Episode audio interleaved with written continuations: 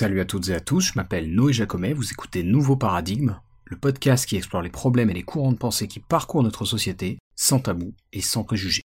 Alors quelques news avant d'attaquer l'épisode. Sur YouTube, la chaîne a dépassé récemment les 6000 abonnés, donc voilà, petite étape euh, sympa. Il y a une personne qui m'a demandé si je referais une FAQ. A priori, ce sera pour plus tard. La dernière fois que j'en avais fait une, c'était pour les 2000 abonnés. Peut-être que là, pour le coup, ce sera euh, plus par exemple quand la chaîne passera un cap un peu symbolique, genre 10 000 abonnés. Donc voilà, on n'y est pas encore, mais malgré ça, 6000 abos, ça fait déjà très plaisir. En parallèle de ça, en plus, il y a eu des bons chiffres aussi sur Spotify pour Nouveau Paradigme, notamment depuis le passage de Lloyd Cherry que j'avais interviewé pour parler de son podcast à lui, qui s'appelle C'est plus que de la SF, que je vous recommande vivement. Et en plus de tout ça, euh, j'ai de plus en plus de soutien sur Patreon et et je remercie sincèrement tous les donateurs et donatrices parce que bah, vous donnez de la force et du courage. Et justement, le sujet d'aujourd'hui va être une sorte d'amorce à celui pour lequel les tipeurs et Patreon avaient voté il y a quelques semaines, puisque j'avais proposé plusieurs options. A priori, ce sera plus pour un sujet de janvier. Et l'option majoritaire s'est avérée être un épisode consacré au cahier bleu de Wittgenstein. Et vous allez voir qu'on va en parler un petit peu aujourd'hui, avant de rentrer plus en détail et plus en profondeur dedans en janvier. Donc l'épisode du jour est introductif à toute une partie du travail de Wittgenstein, mais pas que, il y a aussi une référence plus actuelle, et il introduit bien la difficulté qui a mobilisé beaucoup de la réflexion de Wittgenstein puisqu'il a trait au langage et à ses limites. Donc rapidement, Wittgenstein, c'était un philosophe autrichien qui est né à la fin du 19e siècle, mais qui a donc travaillé pendant le 20e. Il n'a pas uniquement écrit en allemand d'ailleurs, puisqu'il a aussi été euh, publié en langue anglaise, ce qui est notamment lié au fait qu'il a enseigné à Cambridge pendant une partie de sa carrière. C'était un contemporain et collègue de Bertrand Russell. Et récemment, j'ai relu un de ses ouvrages posthumes dont on va parler aujourd'hui. Mais donc avant ça, la première ressource sur laquelle je vais m'appuyer avant Ludwig, c'est sur le travail de Lera Boroditsky, qui est chercheuse et qui enseigne dans le domaine des sciences cognitives au sens large,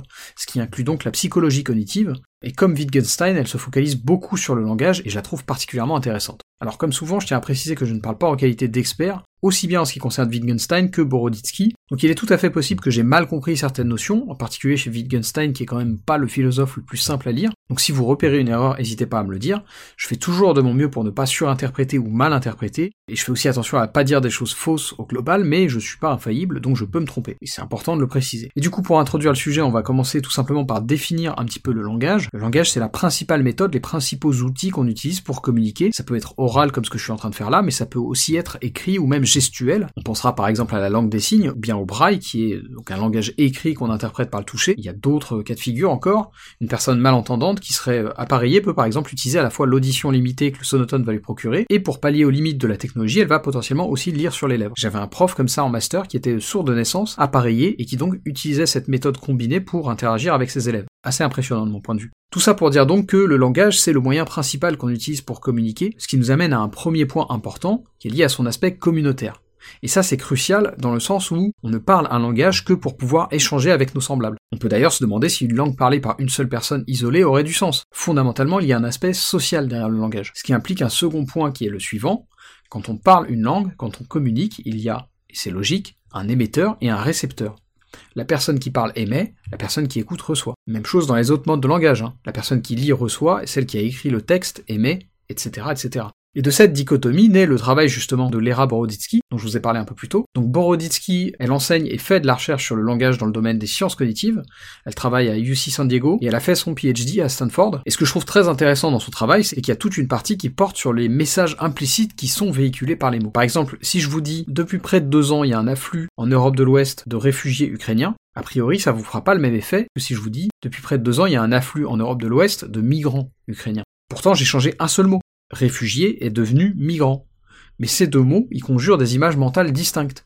On reviendra sur ce terme d'image mentale quand on parlera de Wittgenstein. Mais donc du coup c'est très intéressant parce que le travail de Boroditsky, il permet je trouve d'être plus attentif à cet état de fait. L'émetteur peut orienter la réaction du récepteur par le choix des mots. Alors on peut dire que c'est un peu un lieu commun, mais c'est quand même intéressant de se pencher là-dessus. Et d'ailleurs en soi c'est pas forcément une mauvaise chose, hein, cette, cette forme d'influence. Encore une fois ça prouve simplement que le langage est en quelque sorte un outil, et que comme n'importe quel outil, il peut être utilisé à des fins variées. Quoi qu'il en soit, il est indéniable qu'il y a des disparités en termes d'image mentale entre les mots, et on va prendre une seconde illustration pour souligner ça. Si je vous dis qu'il y a eu une inondation dans mon appartement, là encore je pense que ça vous fait pas le même effet que si je vous dis il y a eu un dégât des eaux dans mon appartement. Parce que le mot inondation fait plus facilement penser à des torrents, à des déluges, etc. Et là je prends un exemple qui n'est pas chargé politiquement, mais vous vous doutez bien que ça peut vite tourner au vinaigre, notamment avec les métaphores. Et Boroditsky en parle de ça. Un bon exemple, ce serait le fameux cancer de l'assistanat. C'était, je crois, Laurent Vauquier qui avait utilisé ce terme. Bon bah là, les images mentales vont défiler. Si je vous dis tumeur, métastase, phase terminale, on reste dans le même champ lexical lié à l'oncologie. Alors que pourtant, ce sont des choses qui à la base n'ont rien à voir avec l'économie. Mais forcément, si l'assistanat est un cancer, bah, c'est grave, donc il faut le traiter vigoureusement. Et pour info, le mot traiter que je viens de prononcer m'est venu sans réfléchir en écrivant ce script. Est-ce que c'est un hasard? Je pense pas il y a évidemment d'autres exemples de la façon dont l'énonciation par l'émetteur peut affecter la façon dont le récepteur perçoit une information. Un autre cas que Boroditsky nous donne, c'est celui de la distinction qu'elle fait entre formulation active et formulation passive. Par exemple, si on me demande pourquoi tel ou tel projet a échoué, ça produit pas le même résultat chez vous si je réponds en utilisant une formule passive du genre ça n'a pas fonctionné, que si je réponds en utilisant une formule active du genre bah c'est ma faute, j'ai pas été bon. Et typiquement, ces tournures passives, c'est quelque chose qu'on peut voir chez un enfant qui est pris en faute et qui va dire le vase est tombé, il s'est cassé, plutôt que de dire j'ai cassé le vase. Enfin voilà, je vais pas insister plus que ça sur cette première partie parce que je veux qu'on parle aussi de, Ludwig. Cela dit, si vous parlez anglais, je vous invite vraiment à vous pencher sur les Boroditsky, notamment à écouter son intervention dans le podcast Your Undivided Attention, auquel je fais référence fréquemment. En l'occurrence, c'est l'épisode 48 qui s'appelle The Invisible Influence of Language. Et donc on va maintenant poursuivre sur le sujet avec le travail de Wittgenstein. Alors je suis pas un énorme connaisseur de son œuvre, hein, mais j'ai quand même relu récemment le cahier bleu et le cahier brun, qui sont réunis au sein d'un livre posthume et disponible en français. Et en fait ce sont des recueils de notes de cours que Wittgenstein a donné à Cambridge dans les années 30. D'ailleurs il semblerait que ces notes aient été en fait une sorte de travail préliminaire aux investigations philosophiques, qui est un autre livre paru après la mort de Wittgenstein, livre qui, comme le Tractatus Logico-Philosophicus, est considéré comme un ouvrage très important de cet auteur. Et dans le cahier bleu et le cahier brun, on voit en fait les prémices de certaines notions qui vont venir dépasser ou compléter d'autres concepts centraux dans la philosophie de Wittgenstein. Je pense notamment à ce qu'il appelle les jeux de langage, qui viennent s'ajouter à la notion d'image mentale, développée surtout dans le Tractatus. L'idée derrière ce terme d'image, c'est que le langage permet la communication entre des individus au moyen de la conjuration, de l'invocation d'images, de représentations. C'est un peu ce qu'on a vu plus tôt, mais ce bon Ludwig observait déjà ça en son temps. Par exemple, quand j'utilise le terme retourner acrobatique, si vous êtes un tout petit peu amateur de foot, vous allez avoir en tête une illustration, un modèle mental d'un joueur de foot en train d'effectuer ce geste technique. Donc ça c'est pour les images mentales, et on va revenir sur l'idée de jeu de langage, mais avant ça il me semblait important de commencer par une distinction essentielle. Très vite, dans le cahier bleu, Wittgenstein souligne un problème colossal que pose le langage en termes de compréhension, notamment à travers ce qu'il appelle définition verbale et définition ostensive. Une définition verbale, c'est l'explication orale qui vise à définir par exemple un objet, alors qu'une définition ostensive va simplement définir l'objet en le montrant. Pour reprendre l'exemple formulé plus tôt, si vous savez pas ce que c'est qu'une retournée acrobatique au foot, bah, si vous lisez une définition textuelle, par exemple un article Wikipédia qui vous explique ce qu'est une retournée, ça c'est une définition verbale. Si par contre vous allez sur YouTube, que vous tapez retournée acrobatique et que vous regardez une vidéo où un joueur fait le geste, bah là c'est une définition ostensive. Autre exemple, si vous me demandez ce qu'est une voiture et que je vous explique qu'une voiture c'est un véhicule motorisé à quatre roues qui utilise du carburant pour se mouvoir plus vite qu'un piéton, bah là je vous ai donné une définition verbale. Alors que si on est dans la rue, que vous me demandez ce qu'est une voiture et que je vous montre une voiture, bah ça c'est une définition ostensive. Chacune peut avoir son utilité, mais chacune a aussi ses limites. Et notamment, les définitions ostensives n'existent pas toujours. Et Wittgenstein parle de cette distinction et des problèmes qu'elle engendre au tout début du cahier bleu. Je vous lis tout de suite un extrait à ce sujet précis. Je cite. Ce qu'on appelle généralement explication du sens des mots peut très grossièrement être réparti en définition verbale et définition ostensive. On verra plus loin en quel sens cette répartition n'est que grossière et provisoire, et qu'il en soit ainsi est un point important. En un sens, puisque la définition verbale nous fait passer d'une expression verbale à une autre, elle ne nous fait pas avancer. Grâce à la définition ostensive, au contraire, il semble que nous soyons en bien meilleure voie pour apprendre le sens. Mais c'est une difficulté frappante que pour beaucoup de mots de notre langage, il ne semble pas y avoir de définition ostensive. Par exemple pour des mots comme un, nombre, nom, etc. Fin de citation. Donc ce que nous explique Wittgenstein ici, c'est que tous les mots ne peuvent pas être définis de façon ostensive. Pour reprendre mon exemple de la voiture, bah je peux montrer ce qu'est une voiture pour faire passer l'image, mais il y a des mots qui recouvrent des concepts beaucoup moins tangibles. Par exemple, si je vous dis de définir le mot philosophie de façon ostensive, bah ça va être compliqué de me montrer quoi que ce soit dans le monde réel qui puisse faire passer le message de façon claire. Même chose si je vous demande de me donner une définition ostensive d'une idée. Et en fait, notre langage est constellé de problématiques de cette nature. Et c'est pour ça, je pense, que Wittgenstein a poursuivi ses réflexions sur le langage après le Tractatus, et qu'il en est venu au concept de jeu de langage que j'ai mentionné plus tôt. Donc pour faire court, un jeu de langage, ça désigne un cadre, un contexte spécifique, interne à une langue dans lequel les mots vont avoir un sens limité et plus précis. Par exemple, le terme retourner qu'on a vu un peu plus tôt dans le jeu de langage du foot, bah il aura un sens complètement différent dans un jeu de langage différent. Si je dis je retourne à Tokyo, ça n'a pas du tout le même sens que si je dis je retourne une crêpe, parce qu'on est dans des jeux de langage complètement différents. En l'occurrence, le jeu du voyage et le jeu du petit-déj. Un jeu de langage, c'est un contexte précis avec des règles précises, c'est pour ça qu'on parle de jeu. Et c'est ce cadre qui permet à l'émetteur et au récepteur de se comprendre. C'est un langage dans le langage, une sorte de prototype plus simple. Je vous lis tout de suite un nouveau passage du cahier bleu à ce sujet. Je cite.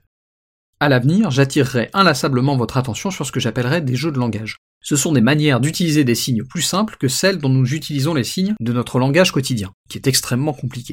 Les jeux de langage sont les formes de langage par lesquelles un enfant commence à utiliser les mots. L'étude des jeux de langage est l'étude de formes primitives du langage, ou de langage primitif. Si nous voulons étudier les problèmes de la vérité et de l'erreur, de l'accord et du désaccord des propositions avec la réalité, de la nature de l'assertion, de la supposition et de l'interrogation, nous aurons tout intérêt à examiner des formes primitives de langage, dans lesquelles ces formes de pensée apparaissent sans l'arrière-plan troublant de processus de pensée extrêmement compliqués. Lorsque nous examinons de telles formes simples de langage, la brume mentale qui semble envelopper notre utilisation ordinaire du langage disparaît. Nous voyons des activités et des réactions clairement dessinées et transparentes. Mais en même temps, dans ces processus simples, nous reconnaissons des formes de langage sans rupture avec nos formes de langage plus compliquées. Nous voyons que nous pouvons construire les formes compliquées à partir des formes primitives en ajoutant progressivement de nouvelles formes. Fin de citation. Alors, ça peut paraître un peu abscon euh, comme ça. Ce que je comprends personnellement, c'est que le concept de jeu de langage vise à dépasser les notions de définition verbale et ostensive qui ont leurs limites. On l'a vu plus tôt d'ailleurs. Vous pouvez pas tout définir verbalement, et il y a des choses que vous pouvez pas définir de façon ostensive non plus. Et donc Wittgenstein cherche ici à partir plutôt sur l'aspect pratique, l'usage qui est fait du langage, et ce qui le rend fonctionnel ou pas. Alors, comme c'est des questions assez complexes et un peu casse-tête, je trouve qu'en fait, on en vient facilement à se demander finalement, mais quel est l'intérêt? Pourquoi réfléchir à tout ça? Et je pense qu'en fait, l'objectif de Wittgenstein à travers ses observations et ses notions, bah, c'est de pointer les limites du langage, là où il nous fait défaut, à mon sens, pour envisager un cadre qui permettrait d'aboutir à plus de clarté. On l'a vu plus tôt dans l'épisode, mais il y a des choses qui échappent un peu à nos définitions. Si je vous demande par exemple ce qu'est la Lune, bah vous pourrez dans une certaine mesure me donner une réponse, aussi bien ostensive que verbale, qui sera satisfaisante. Soit en me montrant la Lune, soit en m'expliquant que c'est un satellite naturel de la Terre qui est en rotation synchrone avec elle, etc. Mais même là, ça restera limité, méthodologiquement. Parce que dès qu'on sort des choses un peu concrètes, on ne pourra plus recourir à ce type de définition. On l'a vu avec la philosophie, mais on pourrait parler d'autres choses comme par exemple l'esprit ou la conscience. Très vite, on va être restreint par le langage et par la façon dont on définit les choses. Voilà, j'espère que ces quelques considérations et amorces de réflexion sur le langage vous auront plu. Comme je vous l'ai dit, l'idée c'était aussi de faire un peu une introduction au cahier bleu, dont on va parler plus en détail dans le podcast en janvier. Alors je sais pas pour vous, moi je trouve que c'est des considérations assez difficiles, c'est pour ça que ça me semblait intéressant de les introduire de cette façon-là, plus digeste on va dire. Et pour conclure sur ce sujet difficile, on pourrait se demander mais finalement que faire de ces considérations? Et je pense qu'il y a deux leçons euh, distinctes à en tirer. La première, c'est pour moi une forme d'appel à finalement essayer de communiquer avec nos semblables de la façon la plus claire possible. Et déjà, rien que ça, c'est pas évident. En plus de ça, il y a une seconde leçon, un peu plus pessimiste peut-être, qu'on retrouve dans l'avant-propos du Tractatus Logico-Philosophicus de Wittgenstein, qui servira de conclusion à l'épisode. Je cite Le livre traite des problèmes philosophiques et montre, à ce que je crois, que leur formulation repose sur une mauvaise compréhension de la logique de notre langue. On pourrait résumer en quelque sorte tout le sens du livre en ces termes, tout ce qui proprement peut être dit peut être dit clairement, et sur ceux dont on ne peut parler, il faut garder le silence. Le livre tracera donc une frontière à l'acte de pensée, ou plutôt non pas à l'acte de pensée, mais à l'expression des pensées. Car pour tracer une frontière à l'acte de pensée, nous devrions pouvoir penser les deux côtés de cette frontière. Nous devrions donc pouvoir penser ce qui ne se laisse pas penser. La frontière ne pourra donc être tracée que dans la langue, et ce qui est au-delà de cette frontière sera simplement dépourvu de sens.